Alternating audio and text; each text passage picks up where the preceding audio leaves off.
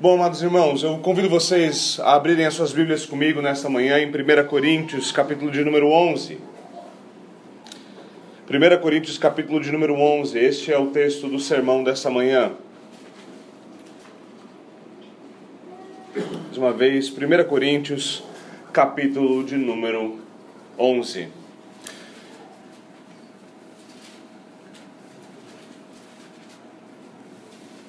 Meus irmãos, há mais de 3 mil anos atrás, um povo distinto se reunia para uma, para uma refeição um tanto quanto distinta. Naquela noite eles sacrificariam um cordeiro, eles tomariam seu sangue, passariam esse sangue no umbral das portas das suas casas, e depois eles comeriam carne com pão sem fermento e com tempero de ervas amargas. Eles não pararam para degustar aquele alimento, aquilo não era algo preparado por um chefe, não era uma, uma, questão de alta gastronomia ou uma festa comum. Eles não podiam comer com calma e tranquilidade, eles comeram às pressas, pois eles estavam prestes a viajar. Naquele dia, o juízo de Deus veio sobre a nação onde o povo de Deus estava. E eles foram poupados. Naquele dia, todos os primogênitos de uma nação morreram, menos os primogênitos do povo de Deus. E naturalmente nós perguntamos por que os primogênitos do povo de Deus não morreram. E a resposta é simples: pois o primogênito de Deus haveria de morrer no lugar deles. O cordeiro de Deus teria de ser sacrificado por eles. Agora, mais ou menos 1500 anos depois, então, nós temos 12 homens se encontrando ao redor de uma mesa para celebrar esse sacramento do antigo pacto. A Páscoa, Naquele dia, o Cordeiro de Deus estava sentado à mesa com eles. Naquele dia, o Cordeiro de Deus tomou o pão, partiu e deu a eles. Naquele dia, o Cordeiro de Deus tomou o cálice e entregou a eles. O primogênito de Deus estava instituindo ali um novo sacramento para apontar para o seu próprio sacrifício. O seu corpo partido como pão, o seu sangue derramado como vinho. Em 1 Coríntios 5 e 7, Paulo nos diz que Jesus Cristo é a nossa Páscoa, ele é o nosso Cordeiro Pascal.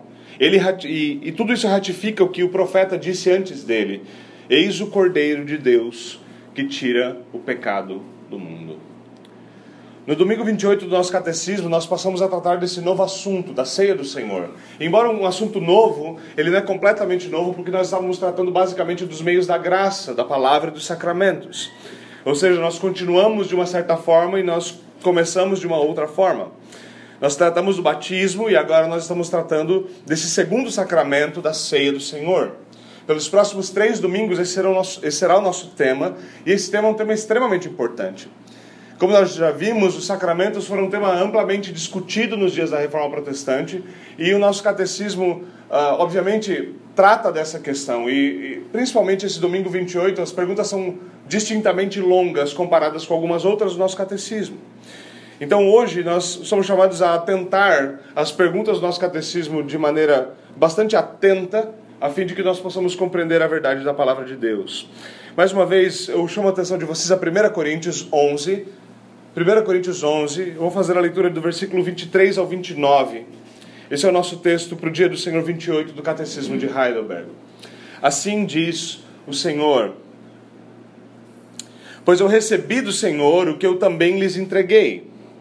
Que o Senhor Jesus, na noite que foi traído, tomou o pão e, tendo dado graças, partiu e disse: Isto é o meu corpo que é dado em favor de vocês. Façam isto em memória de mim. Da mesma forma, depois da ceia, ele tomou o cálice e disse: Este cálice é a nova aliança no meu sangue. Façam isso sempre que o beberem em memória de mim, pois sempre que comerem deste pão e beberem deste cálice, vocês anunciam a morte do Senhor até que ele venha. Portanto, todo aquele que comer o pão ou beber o cálice do Senhor indignamente será culpado de pecar contra o corpo e o sangue do Senhor. Examine-se cada um a si mesmo, e então coma coma do pão e beba do cálice. Pois quem come e bebe, sem discernir o corpo do Senhor, come e bebe para a sua própria condenação. Amém. Vamos orar. Senhor, nós estamos falando da tua santa mesa e do teu santo alimento, e nós sabemos que por meio da tua palavra o Senhor também nos alimenta, e nós pedimos que o Senhor assim o faça. abra o nosso entendimento, abra os nossos olhos, desperta o nosso paladar, dá-nos, Senhor, de comer, exorta-nos e consola-nos, é o que nós te pedimos em nome de Jesus Cristo. Amém. Amém.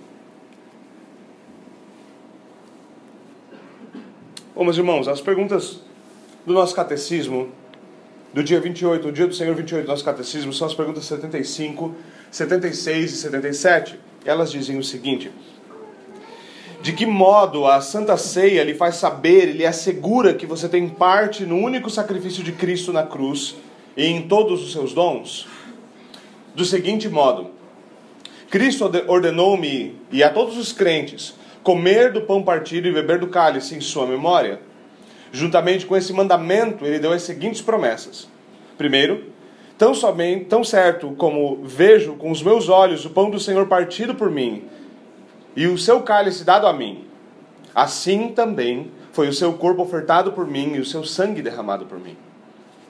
Segundo, tão somente, tão certamente, desculpe, quanto recebo das mãos do ministro e provo com a minha boca o pão e o cálice, o pão e o cálice do Senhor, como sinais seguros do corpo e do sangue de Cristo. Assim também Ele mesmo, com o seu corpo crucificado e o seu sangue derramado, alimenta e nutre a minha alma para a vida eterna. O que significa comer o corpo crucificado de Cristo e beber do seu sangue derramado? Primeiro, significa aceitar de todo o coração todo o sofrimento e morte de Cristo e assim receber o perdão dos pecados e a vida eterna. Segundo, ser unido cada vez mais ao santo corpo de Cristo pelo Espírito Santo, que vive tanto nele quanto em nós. Portanto, embora Cristo esteja no céu e nós estejamos na terra, somos carne da sua carne e osso, osso dos seus ossos e vivemos eternamente, e somos governados por um único Espírito, assim como os membros do nosso corpo o são por uma única alma. Por fim, onde Cristo, onde foi que Cristo prometeu que ele quer alimentar e refrigerar os crentes com o seu corpo e o seu sangue, tão certamente quanto eles comem o pão e bebem o cálice, na instituição da ceia do Senhor o Senhor Jesus Cristo. Na noite que foi traído, tomou o pão e, tendo dado graças, o partiu e disse: Isto é o meu corpo, que é dado por vós. Fazei isto em memória de mim. Por semelhante modo, depois de haver ceado, tomou também o cálice, dizendo: Este cálice é a nova aliança no meu sangue. Fazei isto todas as vezes que o beberdes em memória de mim. Porque todas as vezes que comerdes este pão e beberdes esse cálice, anunciais a morte do Senhor até que ele venha. O apóstolo Paulo já havia se referido a essa promessa quando disse: Porventura, o cálice da bênção que abençoamos não é a comunhão do sangue de Cristo? E o pão que partimos não é a comunhão do corpo de Cristo? Porque nós, embora muitos, somos unicamente um pão, um só corpo, porque todos participamos do único pão. Bom, meus irmãos, quando nós voltamos ao nosso texto e ao nosso instrutor do nosso catecismo, nós vemos que o nosso texto se inicia com Paulo dizendo que aquilo que ele declara foi aquilo que ele recebeu do Senhor. Isso é um ponto muito importante. Ele começa o texto dizendo: aquilo que, aquilo que eu transmiti a vocês foi aquilo que eu também recebi do Senhor. E como verdadeiro apóstolo de Jesus Cristo, nós sabemos que o apóstolo Paulo foi instruído pelo próprio Senhor Jesus Cristo. Isso é importante, mais uma vez, porque, como nós já vimos sobre os sacramentos, a ceia é instituída por Cristo e nenhuma outra pessoa teria autoridade para instituí-la. É necessário uma prerrogativa real, é necessária autoridade sobre os céus e a terra para se instituir sacramentos. E Paulo insiste então em ser fiel de maneira exata àquilo que Cristo instituiu. Ele não passa a elaborar alguma coisa, mas ele fala: olha, é isso que eu recebi, assim eu recebi, assim eu transmiti, assim vocês devem ter. Como um bom dispenseiro, ele simplesmente transmite exatamente aquilo que ele recebe. Agora, voltando àquilo que o nosso catecismo nos aponta, algumas coisas são muito interessantes e importantes para nós nesse primeiro domingo falando sobre a ceia do Senhor. A primeira coisa para a qual eu gostaria de chamar a nossa atenção está no versículo 24. Volte-se a ele, por favor. O versículo 24 diz o seguinte: Tendo dado graças, partiu e disse: Isto é o meu corpo que é dado em favor de vocês façam isto em memória de mim. Façam isto em memória de mim. Paulo, comunicando a instituição da ceia do Senhor, ele lembra daquilo que Jesus Cristo falou com exatidão em Lucas 22. Façam isto. Façam isto. Veja que isso não é uma sugestão. Não é uma sugestão. O Senhor não nos diz, quando vocês tiverem vontade de tomar um golinho de vinho, então vocês poderiam considerar a possibilidade de lembrar-se do meu sacramento. De lembrar-se da minha morte e ressurreição. Uh, lembrar-se do meu sacrifício. O que nós temos aqui é um imperativo. Nós temos uma ordem estrita, explícita de Cristo dizendo: isto é algo que deve ser feito. Isto é algo que deve ser feito. Ou seja, a ceia do Senhor é, num sentido muito claro, uma ordenança. É uma ordem. Não ordenança no sentido que muitas vezes os batistas usam para dizer que você deve fazer aquilo mesmo que aquilo não tenha muito sentido, não tenha importância espiritual. Então a ideia da ordenança, em vez de chamar de sacramento, é aqui você tem uma ordenança, é algo que você tem que obedecer sem que haja real benefício espiritual naquilo, apenas um benefício é, é, memorial naquilo. Mas a ceia, de, a ceia do Senhor, enquanto um sacramento, é uma ordenança por um sentido muito mais simples do que esse. Pelo sentido simples de que Cristo ordenou que você fizesse tal coisa, que isso seja feito, que isso seja recebido. O nosso instrutor ele destaca isso no começo da sua pergunta 75, observe. Cristo ordenou a mim e a todos os crentes comerem o pão partido e beberem do cálice em sua memória. Aqui nós podemos lembrar rapidamente das palavras da Confissão de de Westminster, se não me engano, no capítulo 29, onde ela vai dizer que a ordenança da ceia, a ceia do Senhor é algo que deve ser observado perpetuamente até o fim do mundo. Ou seja, e isso é algo muito belo. Nós teremos ceia, nós teremos ceia até o fim do mundo. E quando o mundo acabar e o Senhor fizer todas as coisas novas, então nós cearemos novamente. Mas aí a ceia não terá fim. Isso é algo glorioso. A ceia é, dessa forma, de maneira muito objetiva, uma pequena amostra grátis do céu enquanto ainda na terra. Um pequeno vislumbre das graças que virão. E graças a Deus haverá vinho. Agora, isso quer dizer que a ceia então não é opcional. Ela não é opcional. Ela não é um convite ao qual se pode declinar. Ela não é um convite que você pode simplesmente dizer, eu não tenho muito interesse como, sei lá, uma festa chata, com pessoas chatas, das quais você não, não tem interesse de, de é, intercomunhão com elas. Ela é uma ordenança divina e por isso ela deve ser obedecida. Esse primeiro ponto, eu quero deixar isso muito claro. Como uma ordenança divina, independente de qualquer coisa, ela deve ser obedecida. Agora, esse independente de qualquer coisa deve ser, obviamente, qualificado.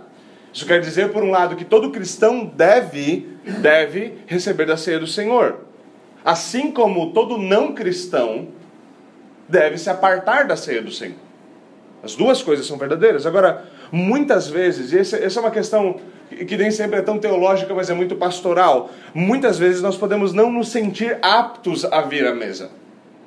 Esse muitas vezes é um grande dilema. Talvez a nossa consciência dos nossos pecados, ou sentimento de culpa, ou até mesmo falta de segurança na salvação, pode nos fazer duvidar ou tremer em vir a ceia, em levantar e vir ao redor da mesa. Essa é a nossa prática de nos reunir ao redor da mesa.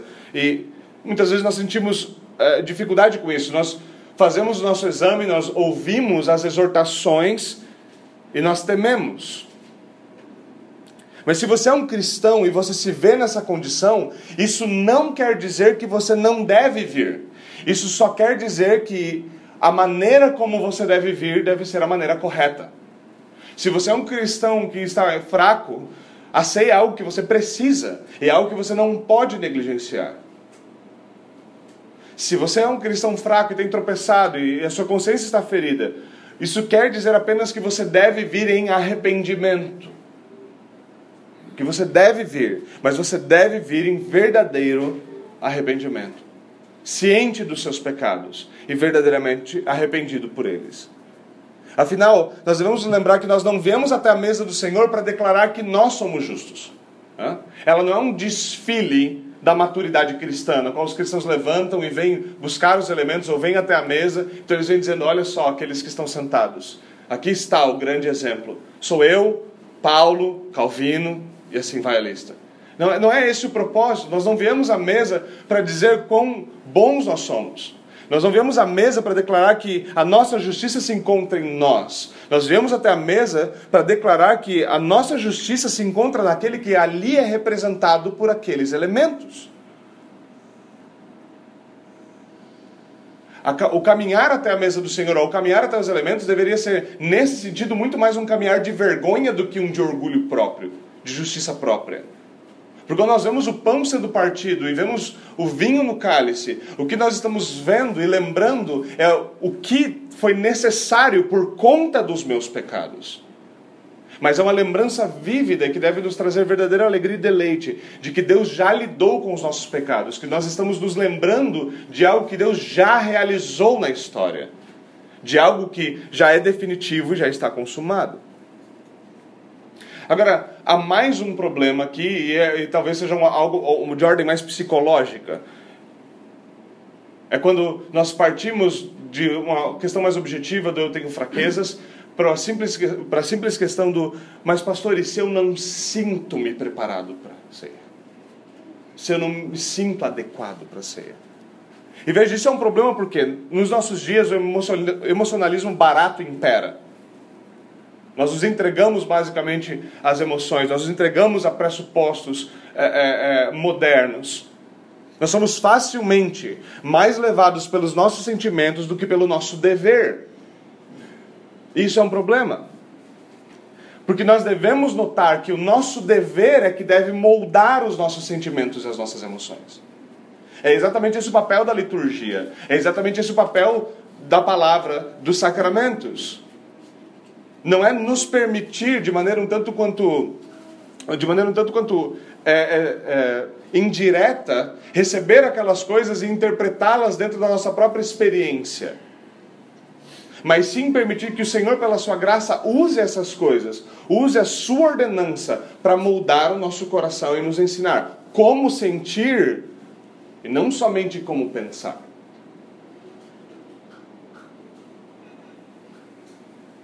Muitos chegam até mesmo ao ponto de se autodisciplinar. Isso é bastante curioso.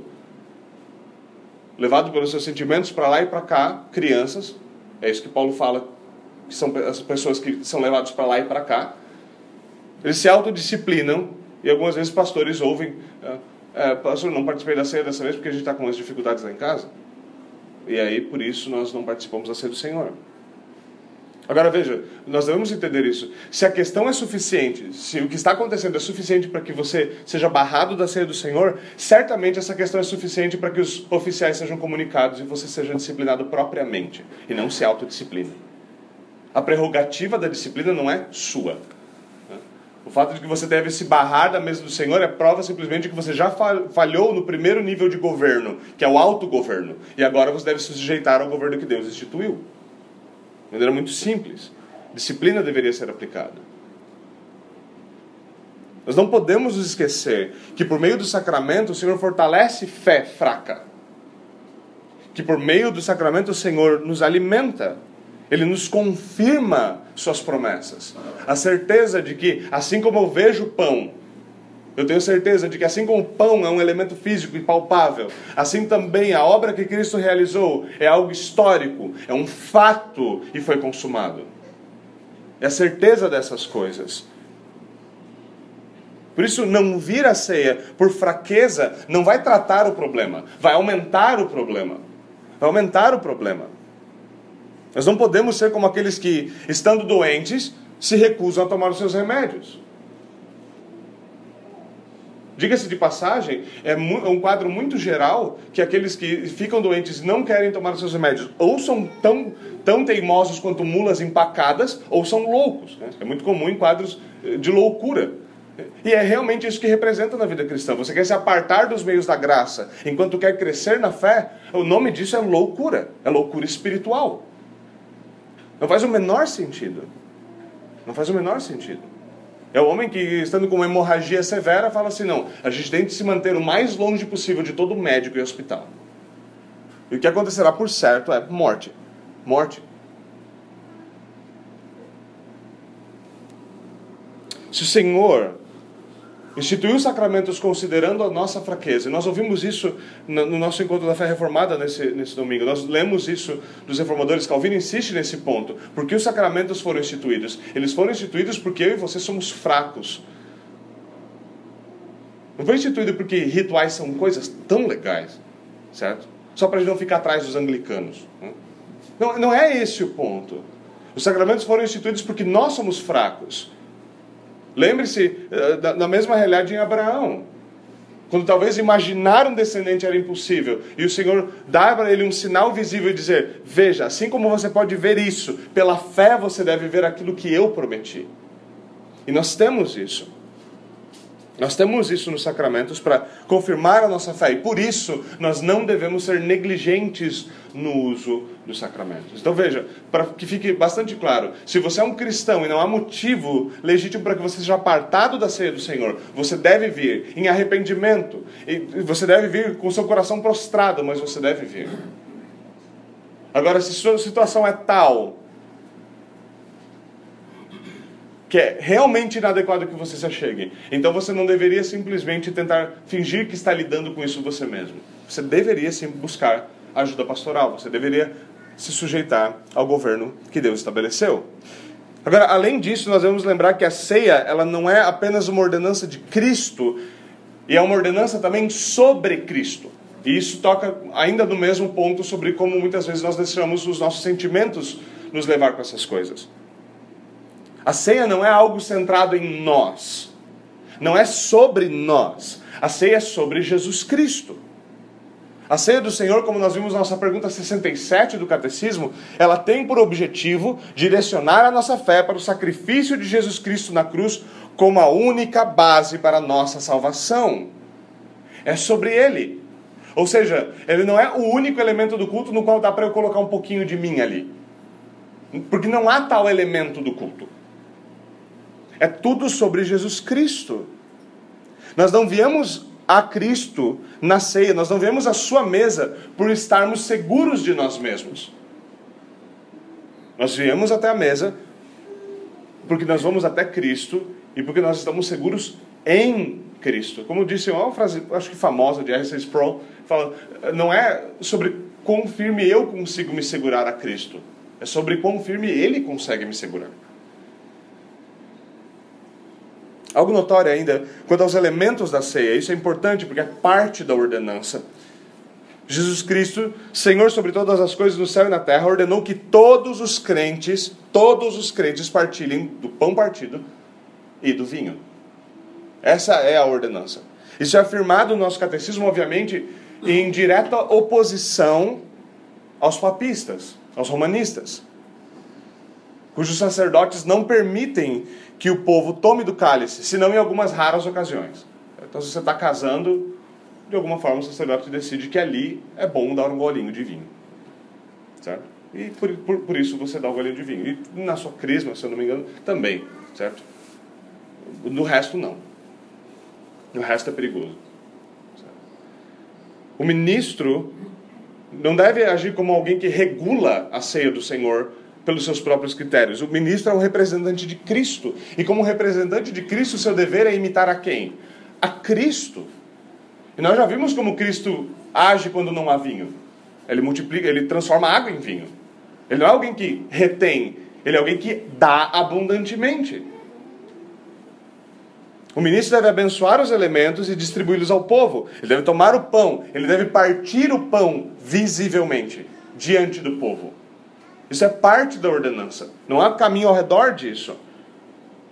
E ele deve servir o vinho a todos. Deve servir o vinho a todos. E vinho na Bíblia é vinho. Para o terror de todo proibicionista, vinho é vinho. E o povo deve receber os elementos. Ambos, o cálice e o pão. Eles devem receber da mão do ministro. E eles devem ter verdadeira comunhão ao redor da mesa.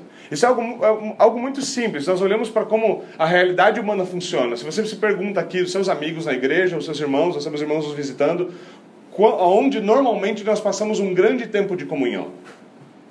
Se você pegasse um relógio e fizesse uma boa anotação, você veria que boa parte da nossa comunhão se dá ao redor de uma mesa. E isso não é algo somente de brasileiros ou canadenses ou, ou de qualquer outro lugar que você tenha vindo. Certo?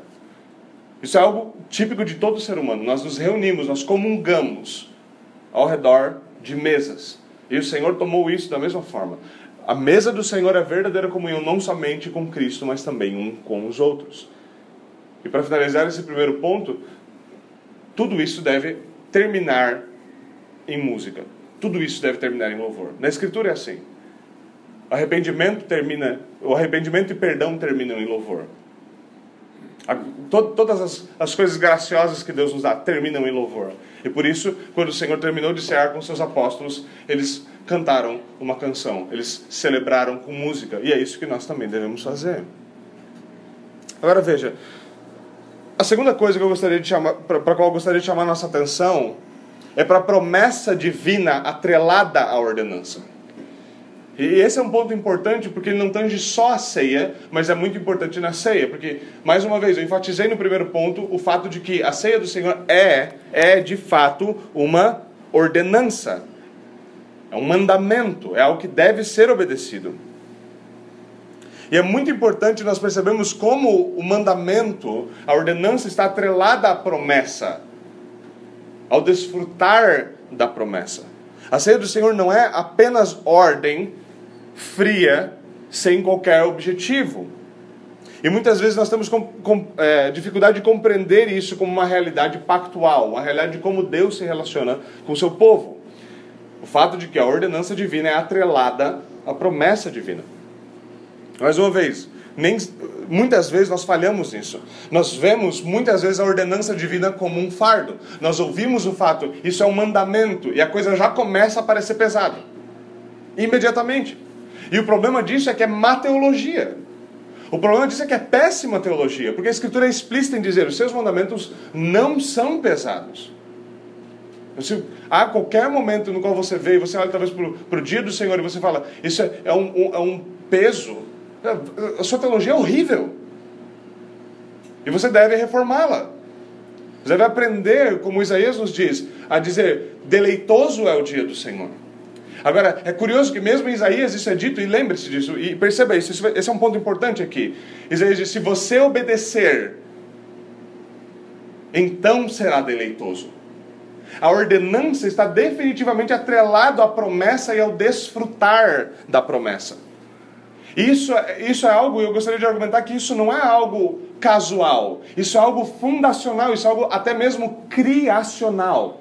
Deus criou o ser humano de tal forma que a ordenança, a obediência a Deus é algo que deve ser deleitoso. Nós não devemos ser cínicos sobre a lei de Deus.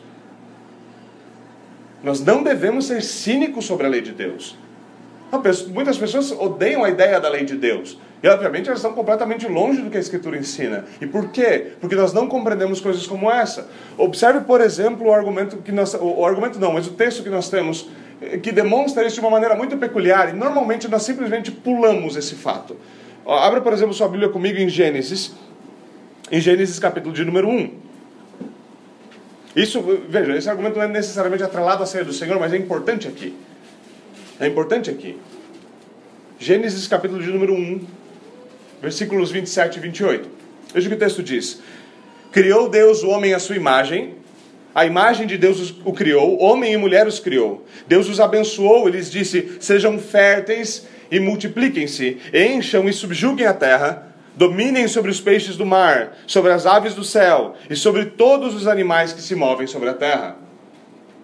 O que é curioso nesse texto, quando nós pensamos em ordenança, e da bênção de Deus, no desfrutar da promessa de Deus, no desfrutar da graça de Deus. O curioso, observem o texto, é que o Senhor diz o seguinte: Deus cria o homem à sua imagem, Deus criou o homem e a mulher à sua imagem, então o texto diz o seguinte: então Deus os abençoou. E qual é a descrição da bênção? A, a bênção é descritiva em imperativos. A bênção é descrita em ordenança. Veja, eu vou te abençoar. E hoje, se você faz isso com, com um cristão, com, com, um evangélico moderno, você vai estar em maus lençóis. Você está, você está muito mal. Por quê? Se você chama alguém e fala assim: vem aqui, querido, eu vou te abençoar. Eu vou te abençoar. É, você tem que fazer isso e isso, isso para mim. Você não, peraí. peraí, isso não é, isso é bênção. Isso é ordem, isso é ordenança, isso é mandamento. Mandamento não é bênção. Isso é quem disse que mandamento não é bênção? O Deus que criou todas as coisas disse: Eu vou abençoar você, homem. E qual que é a bênção? Seja fértil. Seja fértil. Domine sobre todas as coisas. Você vê que a bênção divina é descrita em termos de você deve me obedecer. Isso é importante para moldar nosso entendimento de qualquer ordenança, incluindo da ceia. Obedecer ao Senhor é ser abençoado pelo Senhor, porque dele vem graça para a obediência. E obedecer ao Senhor é algo que molda o homem. Molda o homem para que ele possa se deleitar naquilo que Deus ordenou. Por isso que nós não deveríamos ficar confusos quando nós lemos Davi falando: Senhor, eu medito na tua lei, eu tenho prazer nela. E você, obviamente, cabeça dura, certo? Talvez ligeiramente com sono, está lendo não, amordaçarás o boi enquanto ele debulha o cereal. E fala, mas que tipo de deleite tem aqui? Como eu descanso, como eu desfruto disso? Há deleite em Deus, porque há deleite em obedecer a Deus, e porque a obediência nos ensina a desfrutar e descansar de Deus, descansar em Deus, a encontrar verdadeiro consolo nele, em saber que o, o modo pactual, o, o modo como Deus lida no seu pacto com o seu povo, e nós vemos isso muito claramente, principalmente em Moisés, é o seguinte: Deus abençoa a nossa obediência. Um, e eu já disse isso outras vezes, mas um dos lugares onde nós mais falhamos contra misticismo, na nossa luta no Brasil contra misticismo e contra a teologia da prosperidade, é porque eles estão dizendo que a benção, benção, benção. E muitos de nós uh, uh, uh, colocamos, nos colocamos nós mesmos no modo full franciscano, certo? Para tentar combater a teologia da prosperidade. Não, para combater a teologia da prosperidade tem que todo mundo ser pobre. Essa é a pior resposta que nós temos. A melhor resposta é: há sim bênçãos, essas bênçãos tangem até mesmo coisas materiais aqui nessa terra. O Senhor nos permite nos deleitar nas coisas da terra enquanto nós nos deleitamos nele. Amar as coisas da terra porque nós amamos o Criador das coisas da terra. Mas a nossa resposta é: não é assim tão simples, não é algo barganhado, mas é o fato de que Deus abençoa obediência. E uma boa pitadinha de Eclesiastes é sempre muito boa para nos lembrarmos que às vezes o Senhor tem que nos ensinar mais obediência e às vezes ele mexe um pouquinho no solo debaixo dos nossos pés.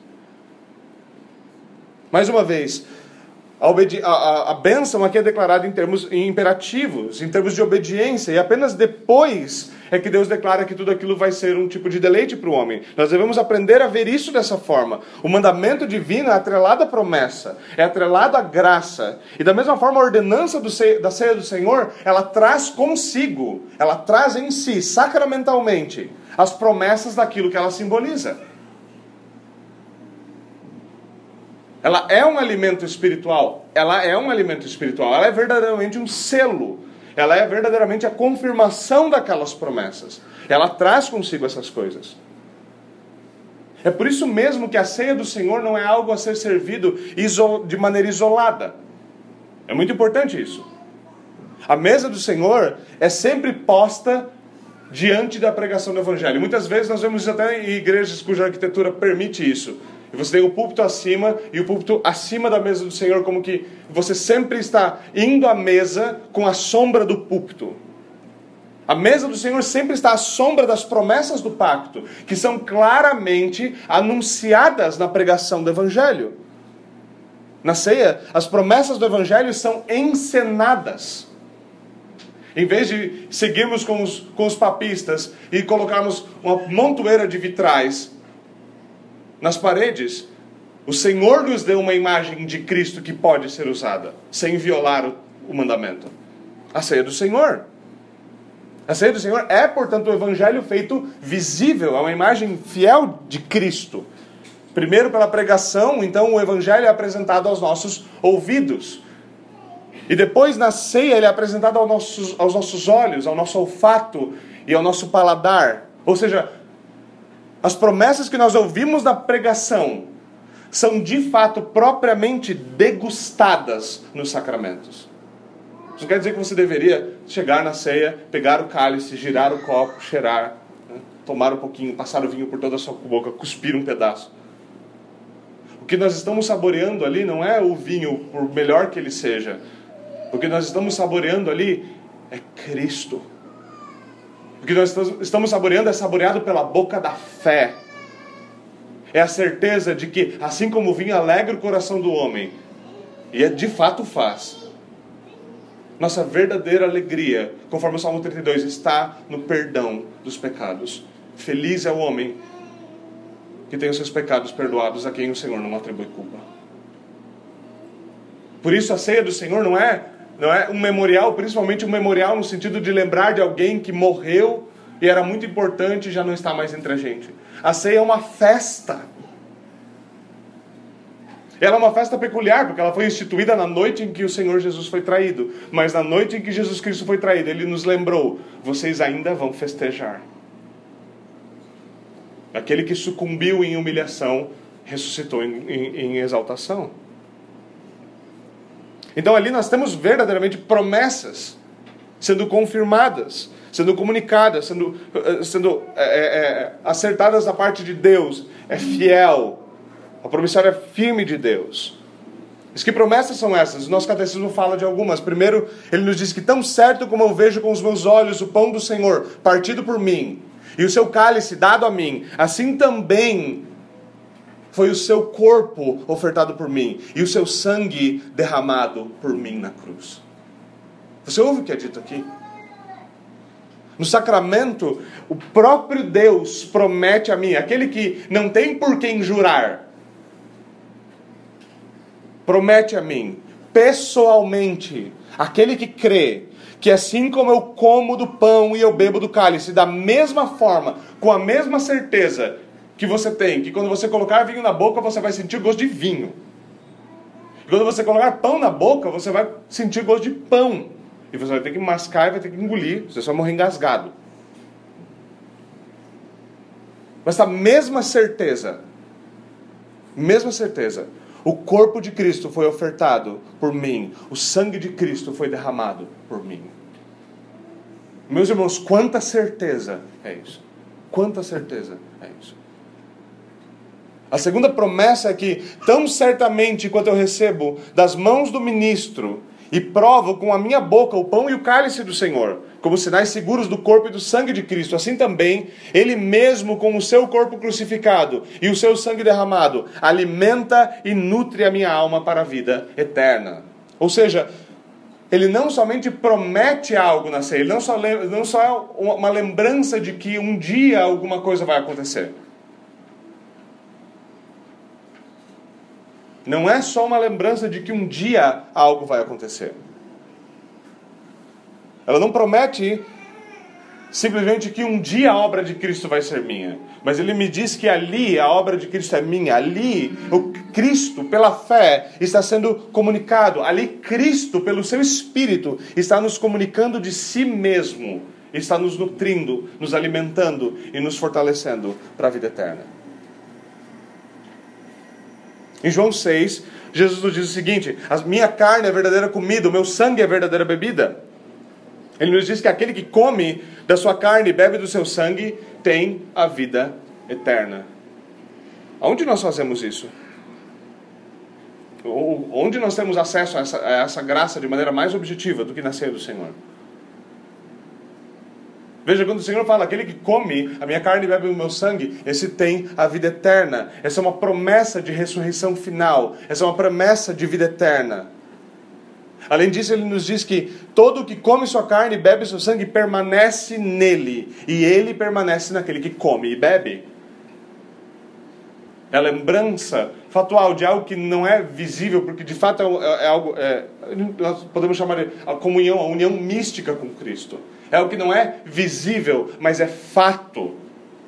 E por ser fato, o Senhor toma o cuidado de nos comunicar de maneira clara. De maneira clara. Pergunta 77 questiona: onde é que tudo isso nos foi prometido? Onde é que tudo isso foi anexado à ceia do Senhor? Onde é que a ceia do Senhor não é apenas um memorial, mas é também um sacramento? E a nossa resposta está no nosso texto e também no contexto mais amplo. Veja, por exemplo, o que Paulo fala no capítulo 10, nós vimos isso na resposta. O cálice da bênção que abençoamos é uma participação no sangue. O pão que comemos é uma participação no corpo. É verdadeira comunhão. Verdadeira comunhão. E ainda que é fato que nós dizemos tudo isso é desfrutado pela fé. Você deve vir e comer pela fé. Você deve vir em fé. Nós não jamais devemos imaginar que a fé é o eixo sobre o qual tudo isso, aonde, por meio do qual tudo isso funciona. A eficácia é a eficácia do Espírito de Cristo que é capaz de comunicar e testificar do próprio Cristo. O meio pelo qual essa testificação chega a nós pelo qual nós nos apropriamos é a fé. A fé é a ferramenta de apropriação. Mas a eficácia é a eficácia do Espírito Santo de Deus, agindo no meio do povo de Deus, comunicando ao povo de Deus tudo aquilo que é anunciado, é representado nos elementos dos sacramentos. Por fim, meus irmãos, eu gostaria de chamar finalmente a nossa atenção para a pergunta 76. Ela diz: qual é o significado da ceia para nós. O que significa para nós recebermos a ceia do Senhor? Esse é o nosso último ponto, eu leio um breve ponto. Nós vimos que a ceia do Senhor é uma ordenança divina. Devemos sempre manter isso claro na nossa mente. Façam isto, façam isto. Nós vimos também que, como uma ordenança, ela está atrelada à promessa e à bênção divina. Bênção essa que nós, a qual nós desfrutamos por meio da obediência. Mas nós devemos ainda entender o significado, o que significa para nós comer o corpo de Cristo e beber o sangue de Cristo. E veja, não é um problema, às vezes alguns falam, mas é, é tão estranho quando a gente fala comer o corpo e, e beber o sangue de Cristo. Falei, você imagina nos dias que Jesus falou isso. Quão peculiar é. é você, você lê o contexto do Evangelho de João, quando ele fala isso, qual é o próximo passo dos teólogos da época? É tentar apedrejá-lo, certo? Ele quer matar o cara que fala um absurdo desse, certo? E curiosamente, algumas vezes na história da igreja, alguns, alguns ramos até mesmo foram, foram criticados e perseguidos porque as pessoas achavam que eles eram canibais. E todo mundo falando, ah, hoje a gente vai lá comer o nosso Salvador. Isso soa ruim, certo? A nossa teologia deve ser bem própria. Nós estamos usando linguagem sacramental, certo? Estamos usando linguagem sacramental. Não importa se um dia você viu uma reportagem que lá no México eh, tinha um, um, um, biscoito dos Papa Hóstia, certo? Uma hóstia com a imagem de Cristo nele. Aquilo não é o corpo de Cristo porque tem imagem de Cristo. E a imagem de Cristo é basicamente um borrão desses de vidro quando uma criança lambe o vidro. Certo? Não tem nada de clareza naquilo. Certo? As pessoas se apegam a essas coisas. Mas esse não é, obviamente, o ponto. O ponto é aquilo que é simbolizado ali, é verdadeiramente comunicado, mas é comunicado espiritualmente. É uma comunicação real, mas ela é uma comunicação espiritual. Por isso a linguagem sacramental é completamente legítima. Por isso não há problema nenhum em dizer nós comemos do corpo e nós bebemos do sangue de Cristo. Há um problema se você dizer que o pão vira o, corpo de Cristo. Há um problema. Porque aí você saiu da linguagem sacramental e você partiu para o fato de que algo esquisito começou a acontecer no meio do culto. Agora, voltando ao fato do significado, a nossa, a, a nosso instrutor no catecismo nos fala de duas coisas fundamentais, e eu vou encerrar com isso. A primeira, que receber a ceia do Senhor significa aceitar de todo o coração todo o sofrimento e morte de Cristo, e assim receber o perdão dos pecados e a vida eterna. Isso, isso é o que significa receber a ceia. Enquanto muitos vão ver a, a ceia como um mero exercício de memória, nós cremos que na ceia, pela fé, nós recebemos Cristo. Pela fé, o perdão dos pecados nos é confirmado. Por meio da obra de Cristo, nós recebemos verdadeiro perdão dos pecados. Verdadeiro perdão. Para verdadeiros pecadores, só verdadeiro perdão basta. Quando nós contemplamos o pão partido, nós lembramos o sacrifício já realizado. Quando nós lembramos que lembramos ali que não é resta nenhum outro sacrifício. Por que, porque a linguagem é tão forte quando nós falamos, e nós vamos ver isso em detalhe no nosso catecismo, quando se fala que a missa, a, o sacrifício da missa, da Eucaristia, é um novo sacrifício, incruento. Ué, como é que é incruento se o vinho se transforma em sangue? Essa é a primeira pergunta óbvia. Né? Mas como é que é um novo sacrifício? Não é um novo sacrifício. Por que não é? Porque é blasfemo dizer tal coisa. Pelo simples fato de que o Cordeiro de Deus foi sacrificado de uma vez por todas. De que o seu sangue é suficiente. De que ele é a propiciação para os pecados de todo mundo. De que tudo o que é necessário foi satisfeito por Cristo. E a ideia de acrescentar qualquer coisa, a ideia de dizer algo mais precisa ser feito, é absurda. É absurda. E nós devemos lembrar isso, que não resta outro sacrifício senão de Cristo. E que tudo o que era necessário ser oferecido a Deus pelo nosso perdão foi oferecido perfeitamente a Deus por meio de Jesus Cristo. Meus irmãos, quantas vezes, em especial no, no, no consultório pastoral, né? no, no, escritório pastoral, um dos dilemas mais frequentes dos, dos, de cristãos é: eu não tenho certeza do perdão. Você tem certeza que quando você vem aqui na frente, você põe o pão na boca e masca, engole e você come o pão? Se você crê no Evangelho e você recebe dessa forma, você deveria saber que da mesma forma você é assegurado. Sabe qual é o nosso problema? Falando de maneira bem pessoal. O nosso problema é que nós confiamos mais no nosso paladar, no nosso olfato, nas nossas papilas gustativas, do que na promessa de Deus.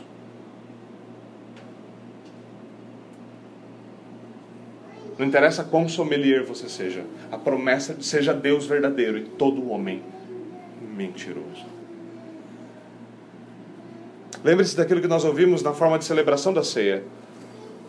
Ele, embora inocente, foi condenado à morte a fim de que nós fôssemos absolvidos por Deus. Ele foi amaldiçoado a fim de que nós fôssemos abençoados. Ele foi desamparado por Deus a fim de que nós nunca fôssemos desamparados por Ele. Essas coisas são certas. Quão certas? Tão certo quanto eu como do pão, tão certo quanto eu bebo do vinho. Já o segundo ponto nos fala daquilo que nós vimos em 1 Coríntios 10, citado no nosso catecismo e já lido. Fala sobre a participação no corpo e no sangue de Cristo. Fala-nos da união com Cristo, verdadeira união com Cristo. E aqui essa união é, é, nos é dada em termos magníficos e belíssimos no nosso catecismo belíssimos. Nosso catecismo nos diz que pelo sacramento nós somos unidos cada vez mais ao Santo Corpo de Cristo, pelo Espírito que vive tanto nele quanto em nós. Aqui nós temos uma bela, uma bela visão de como a eficácia do sacramento pelo poder do Espírito está trabalhando na realização das bodas do Cordeiro, na realização de unir noiva e noivo. Isso é tão poderoso, é tão glorioso, de tal forma, e colocado de maneira tão bela no nosso catecismo, que ele nos diz que nós podemos dizer que nós somos carne da sua carne e osso, osso dos seus ossos. Como diz no outro lugar no nosso catecismo, nós sabemos que nós temos a nossa carne no céu, nós somos um com Ele. Cristo é meu e eu sou dele.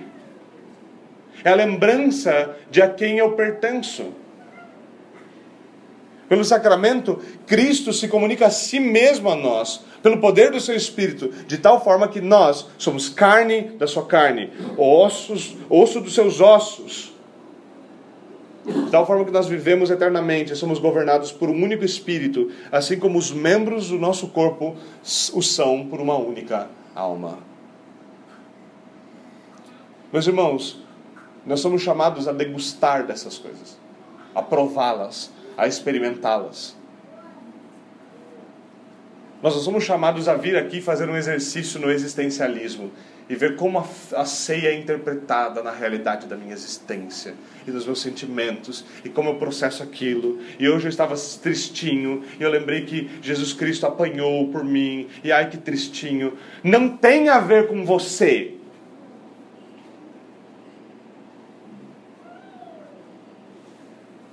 Tem a ver com Cristo. Você é chamado a vir e fazer uso dos meios da graça como meios da graça, como algo que Cristo ordenou para que você use para o seu benefício, para o seu bem, para que você cresça, porque você depende dele. Porque você não pode permanecer sozinho. De novo, a ceia do Senhor não é um memorial por um amado que já se foi, já não está entre nós, já nada pode fazer por nós. É verdade, na ceia nós lembramos daquele que morreu por nós, mas nós podemos esquecer que aquele que morreu por nós ressuscitou e na ceia comunica a si mesmo a nós. A si mesmo a nós. Por meio da fé, o Espírito Santo nos comunica verdadeira graça, a graça de um Cristo poderoso, todo-poderoso, ressurreto, graça daquele que venceu a morte e por isso pode nos manter vivos até que nós morramos e vivamos para sempre. Meus irmãos, assim como os santos do Antigo Testamento, há mais de 4 mil anos atrás, nós continuamos celebrando o mesmo Cordeiro de Deus, as mesmas realidades, só que agora mais certas. Nós continuamos comendo o pão da vida que desceu dos céus. Nós continuamos bebendo o vinho que alegra o coração do homem. Assim como os discípulos há dois mil anos atrás, nós continuamos nos reunindo ao redor de uma mesa com pão, vinho e ação de graças.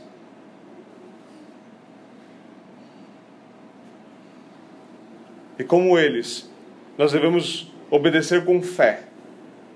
E nós devemos comer e beber com esperança. Vamos até o Senhor em oração.